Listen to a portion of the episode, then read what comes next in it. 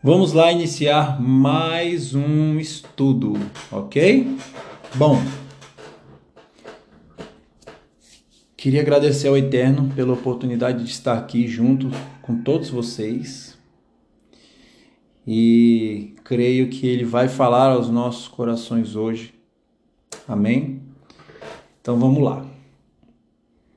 Qual o tema da nossa ministração de hoje? Tema da nossa ministração de hoje é que não deixemos né, a nossa ira se aplacar sobre o nosso próximo, ok? Bom, Samuel o pequeno, Hakatan, né, que é, quer dizer o pequeno, diz: Quando cair teu inimigo, não te alegres, nem se regozije teu coração quando ele tropeçar para que o Eterno não veja isso e lhe desagrade e desvie dele a sua ira. Ok? Vamos lá para Provérbios 24, do 17 ao 18. Em outra versão, não te alegre quando seu inimigo cair, nem exulte seu coração quando ele tropeçar, para que o Senhor não veja isso e se desagrade dele e desvie a sua ira. Bom, quando analisamos o significado dessas palavras, nós vemos que não se aplica somente aos inimigos, mas sim a todos os seres humanos. Por quê? Cada um pode parecer o nosso inimigo em potencial. Tem um adágio do Talmud que diz assim: Cada um sente inveja de todos, exceto de seu filho e de seu discípulo. Porque aquele que foi criado no nosso seio, no nosso círculo, é, e quando é um filho e um discípulo, é difícil a gente sentir inveja dele, mesmo diante da grandeza dele, porque a grandeza dele é a nossa grandeza, né? Nós instruímos aquela pessoa. Na arena da vida sempre há concorrentes, sempre há correntes ocultas. De novo, na arena da vida sempre há correntes ocultas de suspeita e desconfiança dentro de cada ser humano em relação a todos os outros, exceto os seus que ele considera como extensão de si mesmo pois os demais são, de certa forma, competidores de potencial. Nós podemos ver até no reino animal. O reino animal vive em constante disputa de território, né? disputa pela fêmea, disputa pelo alimento, e sempre tem um bando que está contra outro bando. Então nós hoje funcionamos parecidamente com esse sistema. Ou seja, funcionamos não, somos forçados a agir conforme esse sistema, a formarmos um bando, dentro daquele bando, né, não tem concorrência, mas com outros bandos existe essa concorrência. Então, cada um que observamos pode estar mais bem preparado do que nós mesmos, né? Sempre estamos nos medindo com os outros. Se por alguma razão eles se decidirem contender conosco, podem nos tomar algo de valor, é assim que nossa cabeça pensa. Bom, se essa pessoa contender comigo, ela pode levar algo meu de valor. Né? E isso é um resquício de um tempo muito arcaico, onde o quê? Onde o ser humano não tinha lei e ainda ele tinha que agir como uma fera, ou seja, um animal, sempre pronto a lutar com todos. Né? O homem sem a lei, ele é um animal. Por que, que ele é um animal? Porque ele está entregue aos seus desejos, às suas paixões, aos seus impulsos, aos seus instintos. E a lei é o que entra para regulamentar e regularizar o homem. Todo ser humano, por inconsciente que ele seja, ele sempre está se comparando com todos que ele vê à sua volta. Sempre. Então nós temos que parar e pensar. Se nos últimos, né, se no decorrer dos últimos dias, meses, semanas, anos, nos vemos mais nos comparando aos outros, querendo ser melhor, é, julgando que o que o outro tem é melhor do que o que nós temos. É interessante a gente, é, nós estarmos fazendo essas mensurações, realizando essas mensurações. Então, suponha que você se depare com alguém que sofra algum tipo de insucesso, ok? Um desastre grande ou pequeno, né? Ao qual a, a, a, a estima da pessoa seja atingida. Então, isso pode ser isso que atingiu a pessoa pode ser um revés financeiro, pode ser um vexame ao discursar, né? Ou até uma pessoa que escorrega numa casca de banana. Então, é, como o nosso interior coloca todos à nossa volta como nossos concorrentes, ameaçadores, é provável que nos sintamos regozijados e exultados quando, uma, quando essa pessoa passa por, por esse tipo de situações. Né? Porque quando a pessoa passa por essa situação, o que, que acontece lá dentro da nossa cabeça, né? lá no nosso interior? Nós não sentimos nenhuma posição melhor que o outro. E se eu tenho essa reação com os outros em geral, imagina quando é com o inimigo que se encontra nessa situação. Não pega uma pessoa que você tem dificuldade de descer, que você sente um ódio daquela pessoa e tal. Aí você vê que a pessoa passa por alguma situação complicada, aí lá dentro a gente fica, opa, tá vendo? Teve o que merece, teve o que merece, né? Vamos colocar as claras como fica lá no nosso interior, desgraçado, recebeu o que merece. Isso mesmo, que você venha comer lama, né? Eu sei que é bem pior do que isso. Bom, então nós precisamos. É... Qual é a ideia das porções, dos estudos, das Mishnas, né, de tudo que nós estudamos? É para que nós venhamos cada vez conseguir inteligentemente nos sondar a nós mesmos. Amém? Então, a nossa tentação, né? Qual é a tentação que passamos nesse momento, quando alguém passa por alguma situação difícil e a gente se vê numa posição melhor? Né? A nossa tentação é comemorar, né? E uma majestosa comemoração. Então, qual é o conselho que os sábios nos dão? Não, anote, não faça. Não faça. Né? Vamos para Malaquias 2:10. Diz assim: Não temos todos o mesmo Pai? Não fomos todos criados pelo mesmo Deus? Por que será então que quebramos a aliança dos nossos antepassados, sendo infiéis um com os outros? Olha só! Olha só!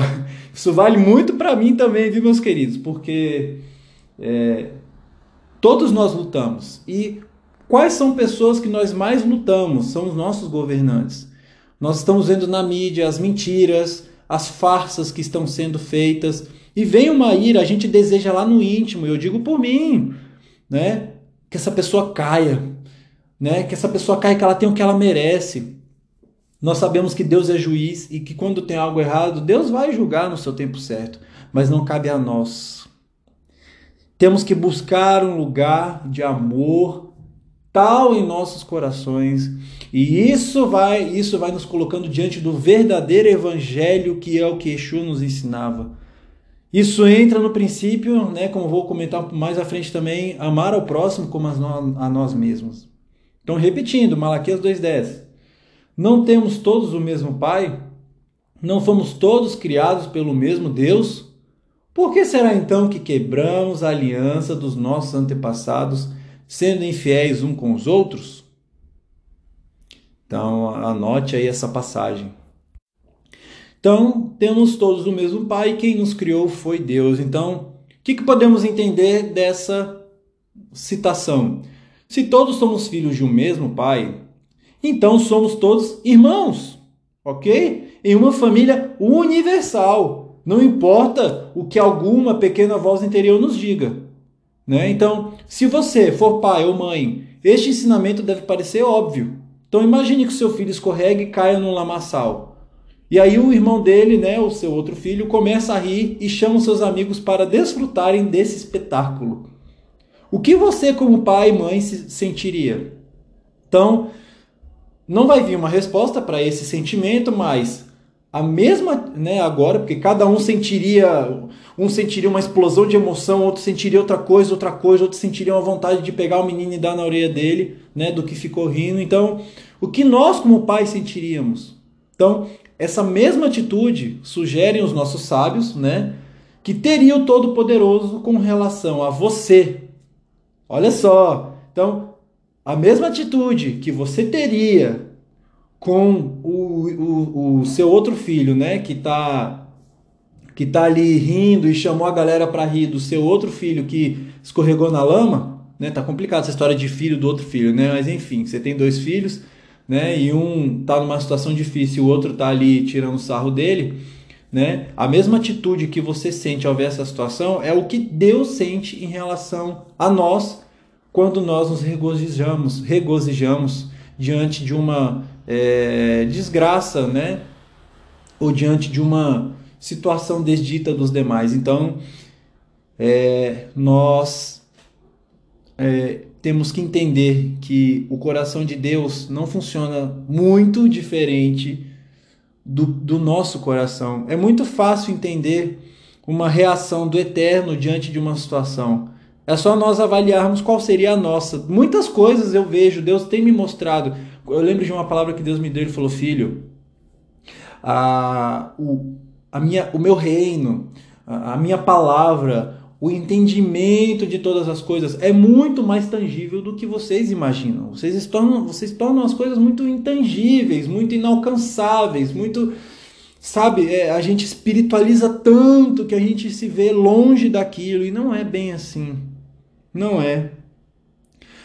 Porque é, você, como pai, se imagina na situação e quando Deus olha, né, vamos colocar os políticos ou alguma pessoa que você tem alguma dificuldade com ela, quando a gente se apraza, a gente se regozija na situação, na desgraça dele, é como se Deus estivesse olhando, olha só. Né? Ele postou no WhatsApp aqui a desgraça do político, tá feliz, tá fazendo festa, sendo que esse político é irmão dele. Né? E aí Deus fica pau da vida com a gente. É. Uma passagem aqui para nós lermos é, do, da Ética do Sinai. Lemos no Talmud que Ramban Gamaliel, certa vez, solicitou sete sábios que se encontrassem no dia seguinte para integrar o Beit Din, que é um tribunal rabínico, a fim de declarar o ano como bissexto, acrescentando um mês ao calendário lunar judaico para que se compatibilizasse com o ano solar. Pois somente um Beit Din tinha permissão para fixar o calendário. Mas no dia seguinte, Ramban Gamaliel encontrou oito pessoas reunida, em, reunidas em vez de sete. Quem veio a ser. É, perdão. E aí Ramban Gamaliel falou: Quem veio sem autorização? Que ele desça. Shemuel se levantou. Sou eu, ele disse. Quem veio sem autorização? Mas não para intercalar o ano, e sim porque precisava me inteirar de como se aplica esta lei. Na verdade, era outro que estava lá sem permissão, mas Shemuel quis poupar-lhe a humilhação. Olha só, vamos entender esse contexto, né? Nessa esse contexto aqui dito, nessa história, né? nesse fato. Então eles iam se reunir para discutir o calendário, né? Que ia se inserir mais um dia no ano bissexto. E aí ele solicitou para que sete sábios se reunissem para discussão. No dia seguinte tinham oito sábios. E aí o Ramban falou, é, o Rabi falou, é, mas são só sete pessoas, tem uma a mais aqui, por que, que veio uma a mais? E aí, uma, um, Shemuel, que era o pequeno, né, que nós falamos dele no início aqui, ele se levantou e disse: Não, eu só vim aqui para poder é, entender melhor sobre como vai funcionar e tudo mais, né? Mas já estou de saída. Sendo que na verdade era outra pessoa que estava lá sem permissão mas para que essa pessoa não fosse exposta, ele se levantou. Então, quando ele viu que alguém seria envergonhado, ele agiu prontamente a evitar. E isso é uma atitude gloriosa. Eu me coloco também nessa, nessa régua. Quantos de, quantos de nós teríamos essa postura? Vamos colocar numa situação de é, uma situação que ocorreria hoje em dia, tá? No seu trabalho, é, o seu chefe pediu para que as sete pessoas mais importantes se reunissem no outro dia para uh, uma reunião, certo? E aí ele deu possíveis nomes, vamos dizer, ele deu os nomes de quem deveria estar. E aí você chega lá e você vê, caramba, tem oito pessoas aqui, não tem sete. Alguém aqui veio sem ser chamado. Essa pessoa vai se ferrar. Ninguém mandou é, essa pessoa colocar é, vamos dizer, né, o rei na barriga, ninguém mandou ela se achar tanto, porque não é esse lugar para ela, né? Eu estudei, eu estou muito capacitado para estar tá aqui, por que que... É, e a gente sabe quem é a pessoa, por que, que aquela pessoa veio? Ela vai tomar um sabão quando chegar e eu vou achar é bom. Esse é o sentimento que vem. Será que a gente tá, tá, estaria preparado para falar quando chegasse o chefe? Ué, mas fulano não é para estar tá aqui. Aí você fala, não, não, na verdade sou eu que não devo estar aqui. O fulano deve estar aqui por isso, isso e isso. Eu me retiro, depois eu pego um resumo. Olha só que tamanha honra, né? E aí a gente pode traduzir isso para várias outras situações. Mas todo tipo de situação em que a gente pode abrir mão da nossa honra para honrar o outro, né? Todo tipo de situação, toda oportunidade que nós temos, temos que avaliar se nós abrimos mão da nossa honra ou se nós quisermos, é, ou se a nossa atitude foi de empoderar a nossa própria honra.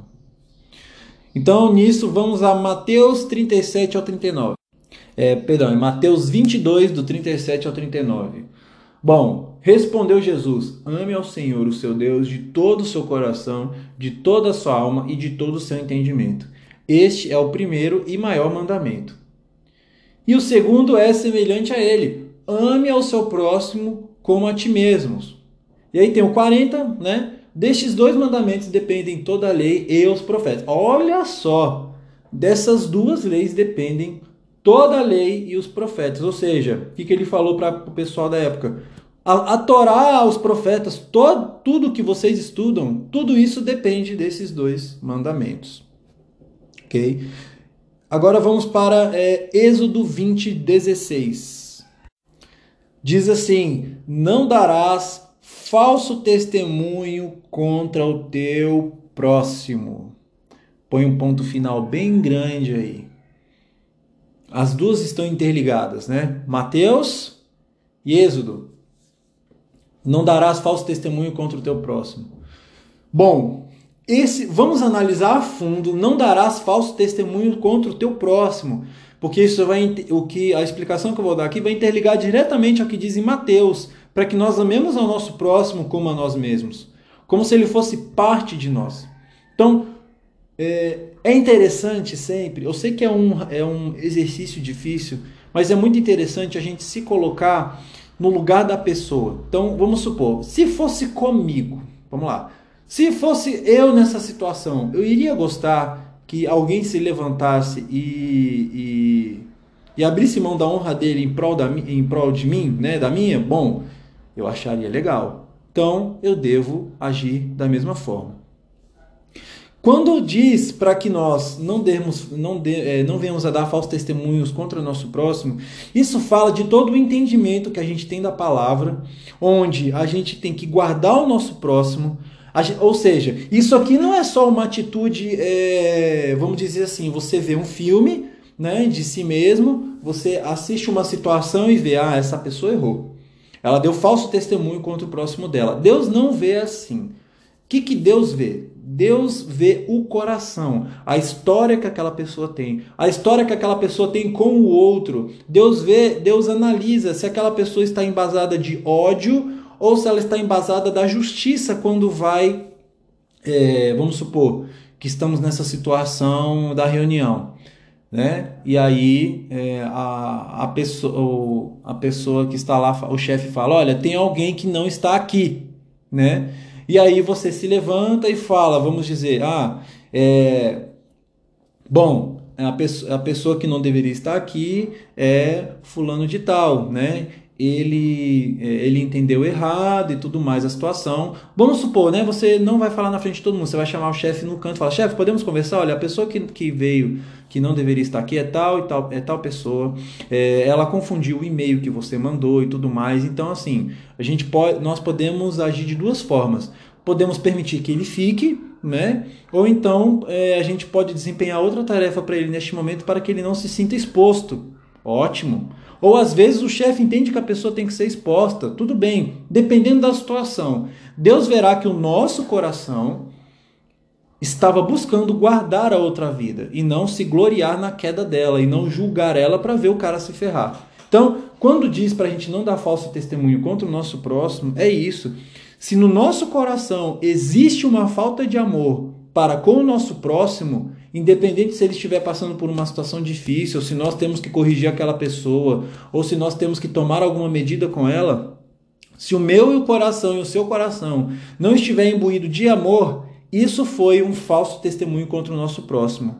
Porque Yeshua disse lá, né, eu não tenho a passagem de coque agora, mas quando a gente pensou, a gente já pecou. Então, quando entrou no nosso coração aquele ódio, né, aquela, aquela, aquele mal dizer contra o nosso próximo, nós já pecamos e nós já demos falso testemunho contra o nosso próximo. Por quê?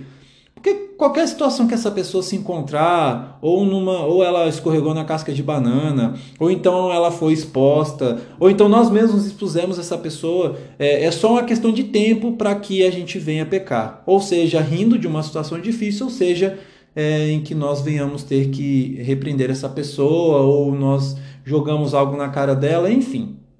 Então, isso fala de algo muito profundo. Se nós permitirmos que entre em nosso coração qualquer coisa contra o que Deus diz que aquela pessoa é, nós já pecamos e demos falso testemunho contra o nosso próximo e violamos o que Yeshua disse, que o segundo maior mandamento é amar o nosso próximo como a nós mesmos, ou seja, nos colocar no lugar daquela pessoa. Nós iríamos gostar de, de é, receber a situação daquela forma? Iríamos gostar que ficassem rindo da nossa desgraça? Não, ninguém gosta, né?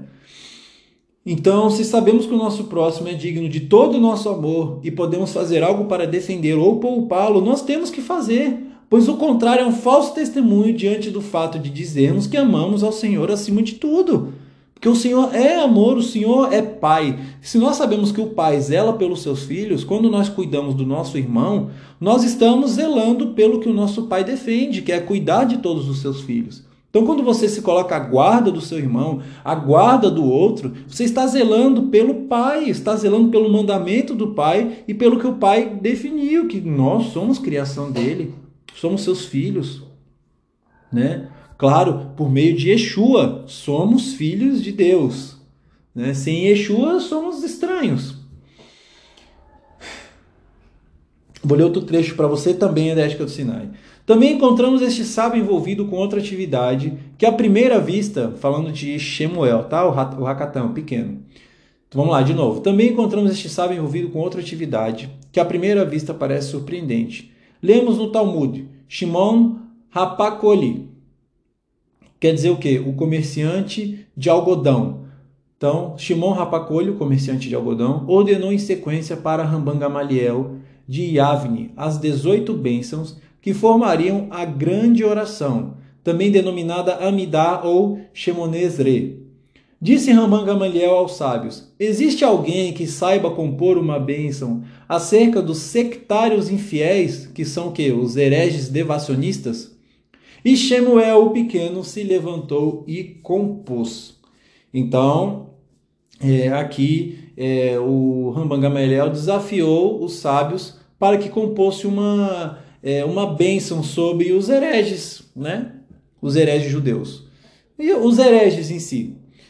E então, como este sábio, olha só a sacada de Samuel, como ele não permitia que ninguém fosse humilhado, né? E mesmo que fosse um adversário, ele já se levantou para compor essa, essa, é, essa bênção. E com isso ele determinou as palavras para uma bênção adicional, né, que é a décima nona. E essa décima nona, essa oração de Shema, ela foi incluída na Midá. E ainda assim, ela é uma oração recitada três vezes aos dias pelos judeus. E eis a oração: Que não haja esperança para os apóstatas. Possam todos os hereges infiéis perecer em um instante e todos os teus inimigos serem de pronto eliminados. Que em breve destruas o domínio da maldade e derrote nossos inimigos ainda em nossos dias. Bendito sejas tu, ó Eterno, que destroças os inimigos e rebaixa os arrogantes. Então, essa bênção ela foi instituída lá em Avni, tá? E depois de um longo tempo, em vista que estavam sendo criados novos conceitos religiosos, né, que foram se opondo à palavra de Deus. Então, os judeus hereges eles se voltaram contra a sua própria religião com fúria quando as suas propostas missionárias foram rejeitadas.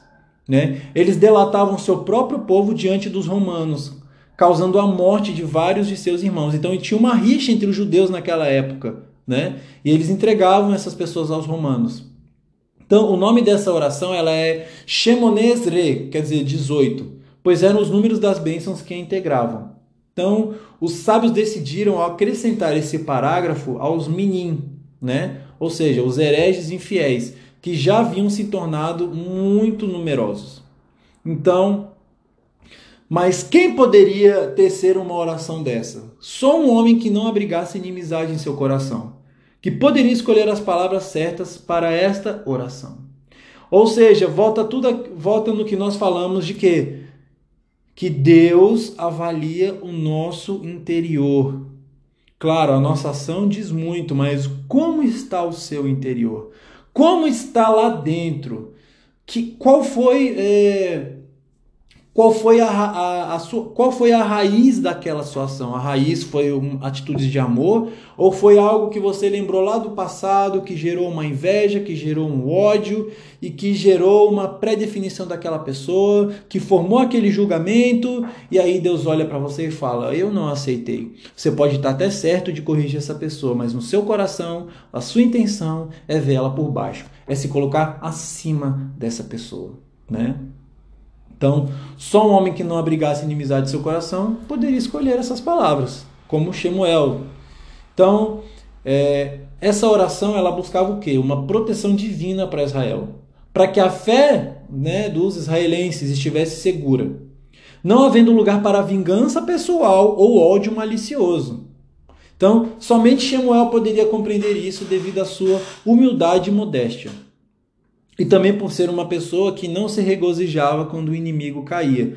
Então, assim, foi uma pessoa escolhida, foi uma pessoa que se levantou, que tinha o seu coração limpo. Então, é, ele foi encontrado, foi encontrado no coração dele, diante do Eterno, podemos dizer assim, é, um lugar para poder exercer. Suas palavras de oração não fluíam do amor puro professado ao seu povo, então, repetindo, suas palavras de oração fluíam do amor puro professado ao seu povo, do anseio por sua segurança e do desejo de ver o seu judaísmo vivo e preservado contra a destruição interna. Então, aqui é, apontam os sábios que essa era a intenção dele. Não de ver o povo se ferrando, mas de preservar a fé, que, é, preservar a Torá no meio do povo. Então, é, se, as suas, se as suas palavras imploravam aos céus destruição de seres humanos, é porque eles haviam se convertido em instrumento de maldade. E aqui foge de um possível caso de aversão, né? já é algo mais pessoal. Então, o que, que nós queremos dizer com isso? Se para, que a, se, se para que a Torá fosse preservada, para que Israel fosse preservada, algumas pessoas tivessem que cair, que isso acontecesse para não furar o propósito maior que é a perpetuação, a promessa de Deus de que Israel era o seu povo santo e de que eles seriam preservados. Então, três vezes ao dia os judeus realizam essa oração para atrair a ira do Eterno sobre todos os inimigos daquilo que é bom e decente. Tá? Isso, isso não se aplica a um grupo particular de pessoas. Né? Ou seja, não é algo que pode ser pessoal, tem que ser em prol de uma causa maior. E tudo isso Deus julga em nosso coração. Vamos a Lucas 18, 18 e depois a Mateus 19, 16. Lucas 18, 18. Certo homem importante lhe perguntou: Bom mestre, que farei para herdar a vida eterna? 19. Por que você me chama bom? Respondeu Jesus. Não há ninguém que seja bom, a não ser somente Deus. Você conhece os mandamentos: não adulterarás, não matarás, não furtarás, não darás falso testemunho, honra teu pai e tua mãe. Tudo isso tem obedecido desde a adolescência, disse ele. Ao ouvir isso, Deus, é, ao ouvir isso, disse-lhe Jesus: Falta-lhe ainda uma coisa: venda tudo o que possui e dê o dinheiro aos pobres. Você terá um tesouro nos céus. Depois vem e siga-me. Ouvindo isso, ele ficou triste porque era muito rico. Mateus 19,16 Eis que alguém se aproximou de Jesus e lhe perguntou: Mestre, que farei de bom para ter vida eterna? Respondeu-lhe Jesus: Por que você me pergunta sobre o que é bom? Há somente um que é bom. Se você quer entrar na vida eterna, obedeça os mandamentos. Quais? perguntou ele. Jesus respondeu: Não matarás, não adulterarás, não furtarás, não darás falso testemunho. Honra teu pai e tua mãe e amarás teu próximo como a ti mesmo. Disse-lhe o jovem: A tudo isso tenho obedecido. Que me falta ainda? Jesus respondeu: Se você quer ser perfeito, vai venda os seus bens e dê o dinheiro aos pobres, e você terá um tesouro no céu. Depois vem e siga-me. Ouvindo isso, o jovem afastou-se triste porque tinha muitas riquezas. Se nos entregamos às nossas riquezas dessa forma, né, física emocional, nós corremos um grande risco de nos tornarmos inimigos do que é bom e decente. Olha só, porque a riqueza fez com que, é, no caso falando de Mateus, fez com que ele negasse tesouros no céu. Né? Fala, fala aqui, ó. Vai vendo os seus bens e dê o dinheiro aos pobres, você terá um tesouro no céu. Depois vem e siga-me. Ou seja, o fato da riqueza, do amor ao dinheiro, é, privou este jovem de duas coisas: uma de ter tesouro no céu, que é algo eterno, que perpetua, e outra de seguir Yeshua, né? de seguir o, Filho de Deus aqui na terra. Meu, ele abriu mão de uma grande oportunidade. É igual aprender a jogar basquete com Michael Jordan, né? É igual é, pega, pega alguma coisa que você quer muito aprender e você sempre e você tem alguém que saiba, né? Igual pegar o Eduardo Coraça e morar lá um mês com ele e aprender tudo, sabe? Então é, é uma oportunidade única na vida de você ver, de você testemunhar aquilo, né? É muito interessante. O Senhor tem falado muito conosco sobre testemunhar, né? Então, é, o fato de não entregar tudo ao Senhor nos deixa à mercê dos nossos próprios impulsos carnais e racionais. Lembremos-nos que a serpente, né, ela sempre trabalha nos levando a ver o que não temos. Esse é o trabalho da serpente. Ela nos cega para tudo aquilo que já temos no Senhor, que já nos foi prometido. Vamos a 1 Pedro 2,9. Diz assim 1 Pedro 2,9: Vocês são, vocês, porém, são geração eleita, sacerdócio real, nação santa, povo exclusivo de Deus, para anunciar as grandezas daquele que os chamou das trevas para a sua maravilhosa luz. Então, a gente não é só essas coisas e ah, é legal. Não, a gente tem que anunciar as grandezas daquele que nos chamou das trevas para a sua maravilhosa luz. Ou seja, nós temos que testemunhar. OK? Temos que testemunhar. Porque se vemos que já somos tudo isso, por que vamos dar valor a uma coisa única que é o dinheiro e viver pelo dinheiro e só respirar o dinheiro? Por quê? Né? Então, esse, é, é, isso tem que ser quebrado em nossa mente, porque isso pode nos cegar um dia. E aí é, nos cegamos para tudo aquilo que já temos no Senhor e que já nos foi prometido, como está lá em 1 Pedro 2,9 que acabamos de ler. Então, ela o trabalho da serpente é fazer com que nós não vejamos como nação santa, geração eleita, sacerdócio real, povo exclusivo de Deus, e se a gente não se vê assim, nós não vamos testemunhar, ou seja, não vamos anunciar as grandezas daquele que nos chamou das trevas para a sua maravilhosa luz. Anote isso, né? Dá um pause aí, volta e anota.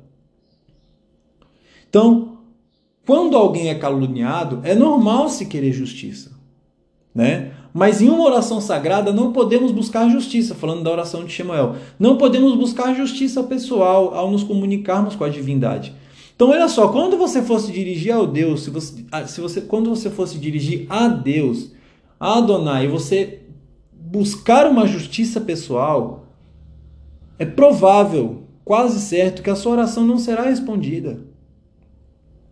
Porque nós é como se nós estivéssemos interpelando a Deus para que ele executasse a justiça. É como se a gente tivesse. Olha só, isso é muito, é muito enganoso. É como se eu chega e fala: Deus, eu acho que o Senhor tem que fazer isso com essa pessoa, porque ela isso, isso, isso, isso, isso. E aí Deus olha para a gente e fala: Filho, eu tô aqui do meu trono vendo todas as coisas. Eu tô vendo muito mais que você. Quem é você que vem aqui diante de mim tecer algum comentário de justiça contra aquela pessoa? Ele é seu irmão. Eu tô vendo tudo aqui, eu não preciso de que você fique me é, delatando as pessoas aqui para mim e pedindo que a minha ira se, é, venha descer sobre elas. Então Deus é, né? Deus tem essa visão, ele vê tudo, ele vê passado, presente e futuro ao mesmo tempo. A, a visão de julgamento que Deus tem é, é, é infinitamente mais ampla que a nossa. Então, é, cabe ao Eterno decidir essas coisas, né? Podemos pedir em oração que a perversão e a maldade, em todas as suas formas, seja aniquilada. Não precisamos, precisamos direcionar alguém. Né? E do mesmo modo, deixar que todo aquele que insiste em encarnar e personificar a violência seja destruído. Né? Vamos lá para Mateus 7, do 1 ao 5. Vamos lá, ó, diz assim, Mateus 7, do 1 ao 5. Não julguem, não julguem, não julguem, para que vocês não sejam julgados. Pois da mesma forma que julgarem, vocês serão julgados. E a medida que usarem também será usada para medir vocês. Então, a gente cava a nossa própria cova, né? Ou a gente cava, ou a gente constrói um, uma, um lugar gostoso para repousar, ou a gente cava um buraco para a gente cair e quebrar as pernas, né? 3. Por que você repara no cisco que está no olho do seu irmão e não se dá conta da viga que está no seu próprio olho? Como você pode dizer ao seu irmão: Deixe-me tirar o cisco do seu olho, quando há uma viga no seu? Hipócrita! Tire primeiro a viga do seu olho, e então você verá claramente para tirar o cisco do olho do teu irmão, né? Então, por que que por que, que em Mateus lemos isso? Por que, que essa instrução está aqui? Com que olhos que nós temos que olhar para essa instrução? Quando tiramos a viga do nosso olho, o que, que a gente vê? Nós vemos o que? Nossa, é, eu vou usar um exemplo aqui. Deus, né? Tirar a viga do olho, no meu entendimento, representa isso. Poxa, eu tirei a viga do meu olho. Agora eu consigo ver que Deus é amor e que eu tenho que amar todos os meus inimigos. Eu sou uma pessoa cheia de falhas, e se Deus for me julgar agora, com todas as minhas falhas, se Deus for me julgar da forma que eu me julgo, eu estou perdidinho.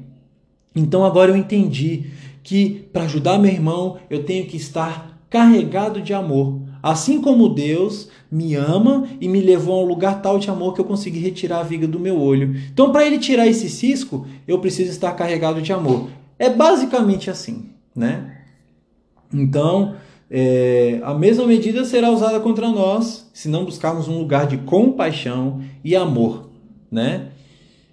Então, se não buscarmos um lugar de compaixão e amor, Adonai não terá compaixão de nós.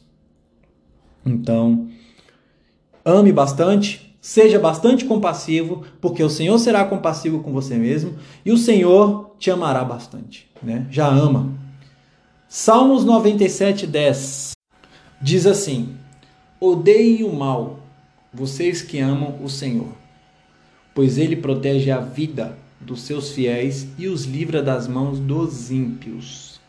Ok? Anote, leia, medite, vamos todos meditar.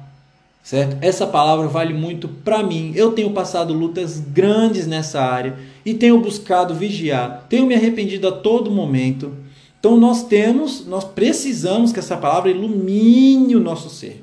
Ilumine. Então, odiemos o mal, nós que amemos ao Senhor, pois o Senhor protege a vida dos seus fiéis, ou seja, Deus protege a nossa vida, né? Então, só temos que odiar o mal e amar o Senhor, não precisamos odiar a pessoa ao qual está, ao qual está inserido o mal nela. Não. Porque Deus vai cuidar dessa pessoa. Ou seja, Ele vai nos livrar das mãos desses ímpios que não odiaram o mal, que amaram o mal. Ok? Ok. Orar pelo fim de uma pessoa é dar por certo, né? anote, orar pelo fim de uma pessoa é dar por certo que a maldade estará sempre encarnada nela, sem possibilidade de mudança. Então, olha só, quando a gente ora pelo fim de alguém, a gente já julgou que essa pessoa é torta e vai morrer torta. Ou seja, a gente está tomando o lugar de Deus, dizendo que Deus não sabe nada e nós sabemos de tudo. Então, orar pelo fim de uma pessoa é dar por certo que a maldade estará sempre encarnada nela, sem possibilidade de mudança. Então, para nós, eu e você, já é suficiente orarmos para que a iniquidade se afaste e assim darmos liberdade para que o céu julgue. Se alguém é irremediável, mal e deve ser eliminado do mundo, né?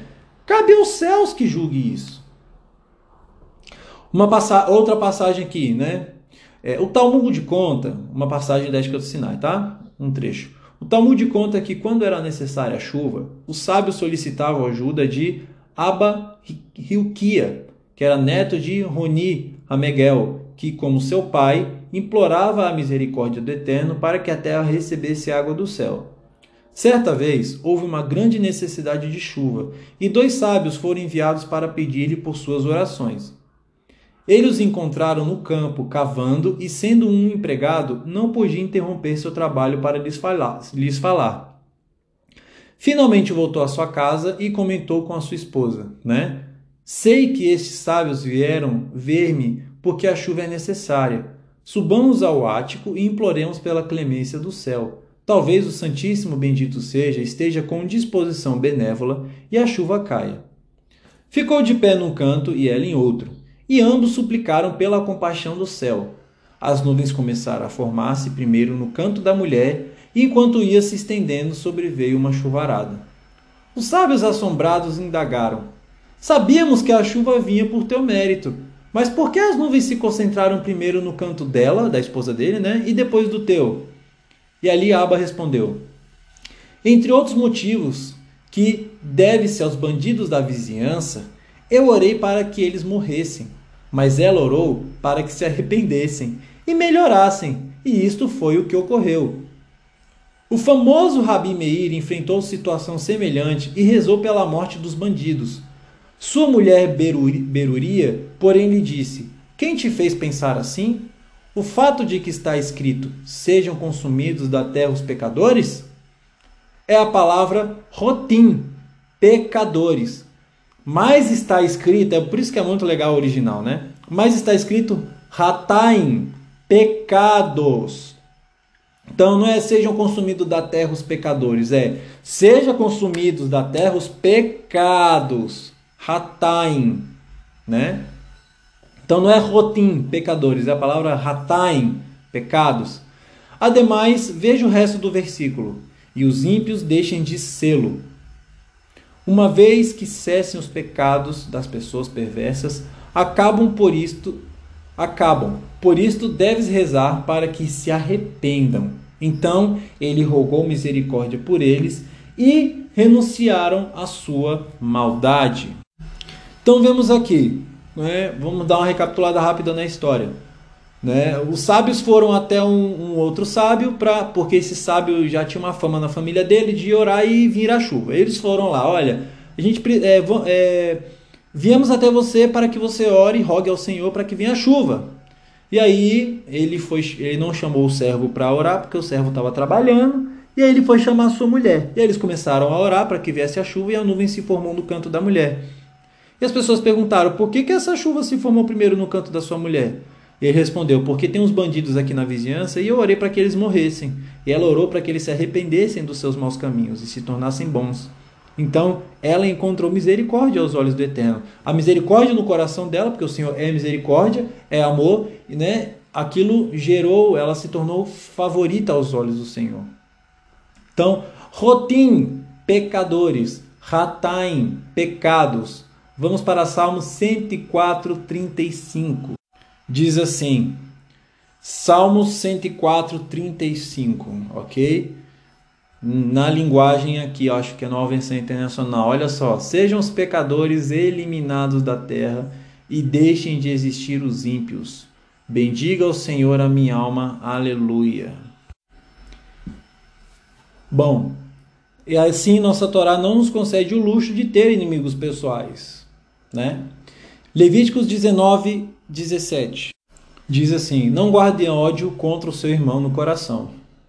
Antes repreendam com franqueza o seu próximo, para que, por causa dele, não sofram as consequências de um pecado. Ou seja, a gente tem que repreender o nosso próximo, porque se ele não for repreendido, todos nós podemos sofrer a consequência do pecado dele, como aconteceu várias vezes na nossa história. Até falando do povo, né? Lá quando é, se, os líderes se deitaram, né? Com as é, com as servas de Baal, uh, quando o povo foi toda vez todo o pecado que o povo cometeu ali no deserto que levou todos a sofrerem os pecados. Então, assim, não foi somente a pessoa que recebeu o juízo de Deus, e sim toda a congregação foi sofrendo, né?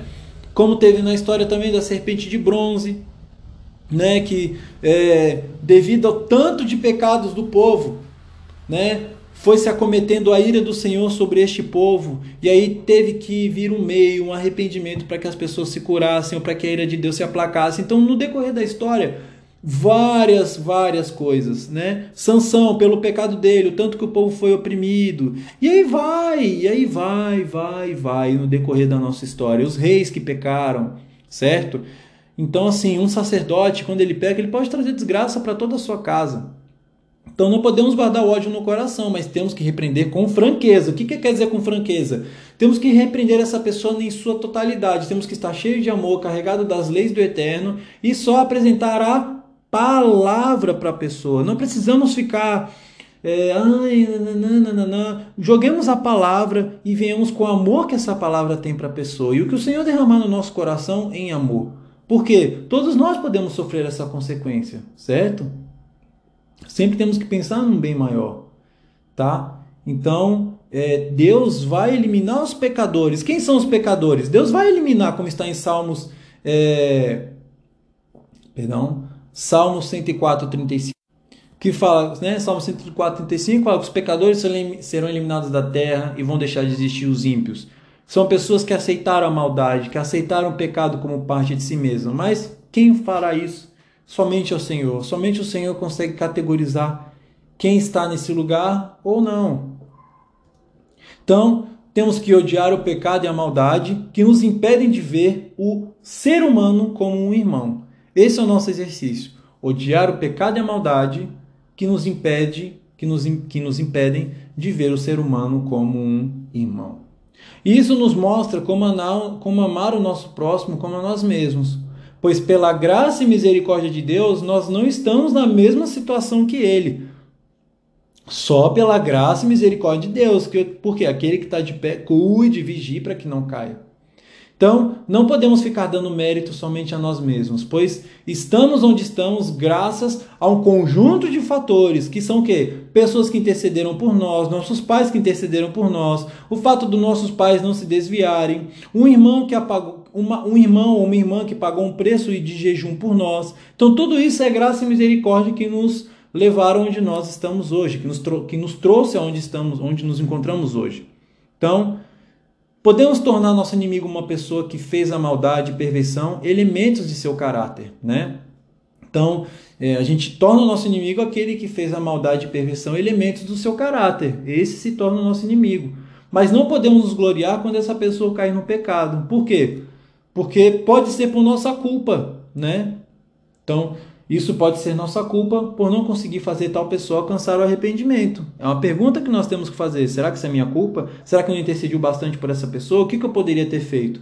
Né? Então, às vezes a gente pode, a gente tem que se colocar no lugar da pessoa para fazer com que ela alcance aquele arrependimento, né?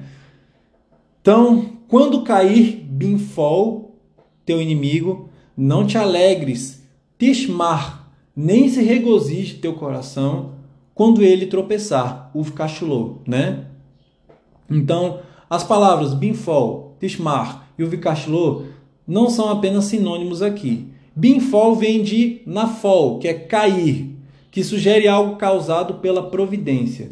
Uvkashlo vem de kashol, tropeçar, se referindo a algo que ocorre por falha da própria pessoa. Tudo isso nós estamos analisando aqui Provérbios 24, do 17 ao 18, ok?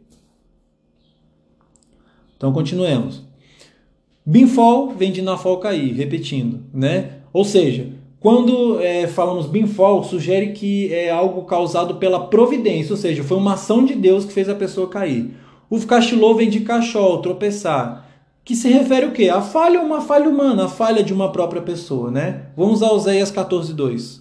Perdão, é 14:2. Pedi perdão porque eu, eu tinha lido 12. Bom, Oséias 14, 2: Prepare o que vão dizer e voltem para o Senhor. Peçam-lhe, perdoa todos os nossos pecados, e por misericórdia, recebe-nos, para que te ofereçamos o fruto dos nossos lábios. Ou seja, para que a gente possa sair e testemunhar ao Senhor, nós temos que tá, estar com nossos pecados perdoados. Yeshua não enfatizou tanto, Pedro, cuida das minhas ovelhas, Pedro, cuida das minhas ovelhas, Pedro, Pedro, Pedro, Pedro, cuida das minhas ovelhas. Então Deus tem uma estima muito grande com o nosso próximo, para cuidarmos das pessoas, para evangelizarmos, para encontrarmos um lugar de amor pela, por essas vidas. E ali recebemos todas as estratégias do Eterno. Isaías 14, 12. Diz assim: como você caiu dos céus, ó estrela da manhã, filho da alvorada? Como foi atirado à terra, você que derrubava as nações. Por outro lado, Tishmar, que vem de Samar, que é regozijar-se, denota um júbilo respeitoso, ponderado. Já Yagel, quer dizer, estar alegre, né? é mais espontâneo. Então, quando uma desgraça que parece ser obra da providência, né? Isaías 14, 12 foi uma obra da providência. Quando uma desgraça que parece ser obra da providência surpreender teu inimigo, binfol, não podemos tismar, tismar, perdão. Não podemos o quê? Nos regozijar quando ocorrer, né, um binfol com o nosso inimigo, que é algo causado pela providência, ou seja, Deus foi lá e fez a justiça, mas mesmo quando Deus exerce a justiça sobre alguém, nós não podemos nos regozijar. E se o nosso adversário tropeçar em sua própria culpa, que é o Kashlô, nós não devemos nos explodir em júbilo e alegria, pois assim nós estaríamos pecando seriamente. E a ira de Deus que está sobre a vítima translada diretamente para nós. Olhando da ótica que Deus é um pai, né? E aí ele corrigiu o filho e o outro fica rindo e ele olha, ué, você quer apanhar também? Por que, que você está rindo do seu irmão que apanhou? Como diz no Talmud, tudo que o misericordioso faz é para o bem. Logo, nós não temos motivo para termos êxtase ao ver alguém passando por algum castigo cabal ou uma desaventura irremediável. Né? Todo fato, anote, todo fato ocasiona algum bem, tanto à pessoa envolvida como aos demais. Pois o Senhor é bom, Salmo 100, verso 5.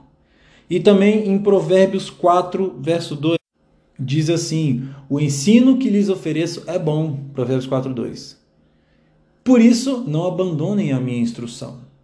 Então, tudo coopera para o bem, porque os planos de Deus são perfeitos e ele, em sua plenitude, sabe do destino de todas as coisas. E existe um propósito para cada coisa debaixo do céu. Eclesiastes 3.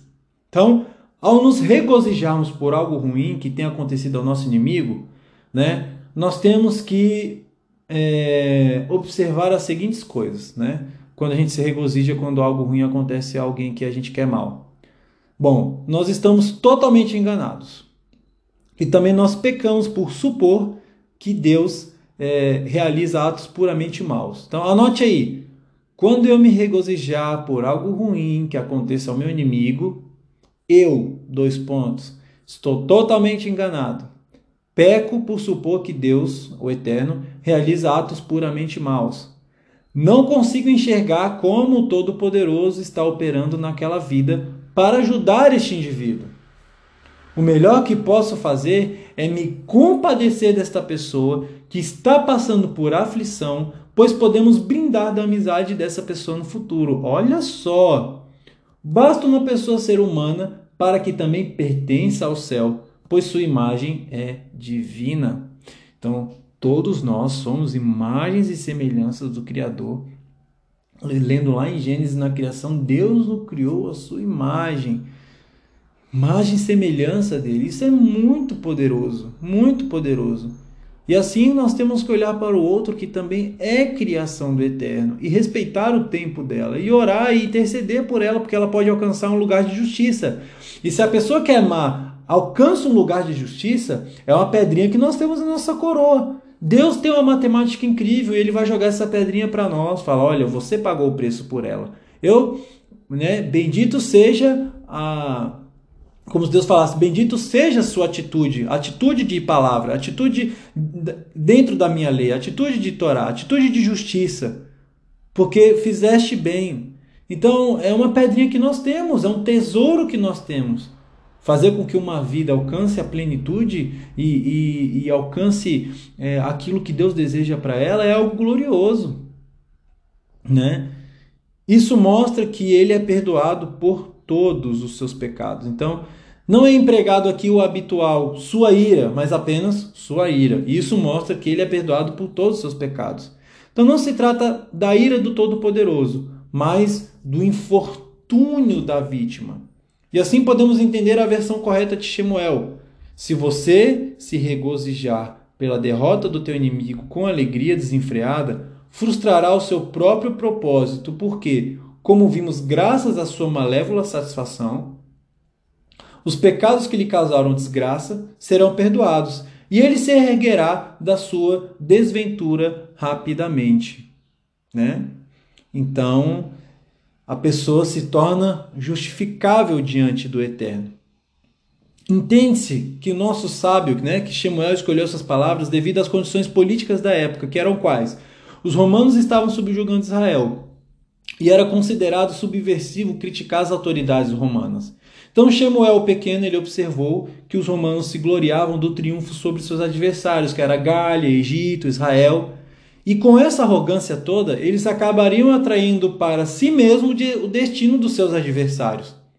Então, o que, que Samuel queria? Samuel queria que seus irmãos entendessem esse cenário político e guardassem esse momento para que eles não caíssem no mesmo erro dos romanos. Que como está em Salmo 121:4, eis que ele não cochila nem dorme, o guardião de Israel, que todo tempo nós temos que vigiar. Porque era uma prática dos romanos da época ficar se gloriando. E Shemuel viu, né, a própria palavra mostra que eles iriam atrair isso para eles, estavam plantando, iriam atrair a mesma desgraça sobre eles mesmos. E Shemuel não queria que isso acontecesse com seus irmãos, que eles não caíssem no mesmo erro, em que todo tempo que eles ficassem vigiando. Amém? Que essa palavra fale ao seu coração, que ela entre.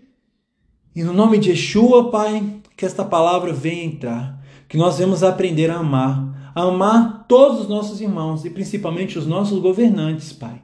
Amá-los para que eles alcancem um lugar de plenitude.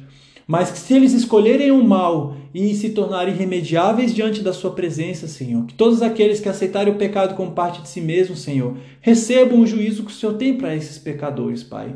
Mas que nós vamos chorar por essas vidas, Pai, para que elas alcancem. E se elas não alcançarem, que nós venhamos chorar, Pai, porque é um irmão nosso, Senhor, que está indo, Senhor, para a fornalha do engano, Pai.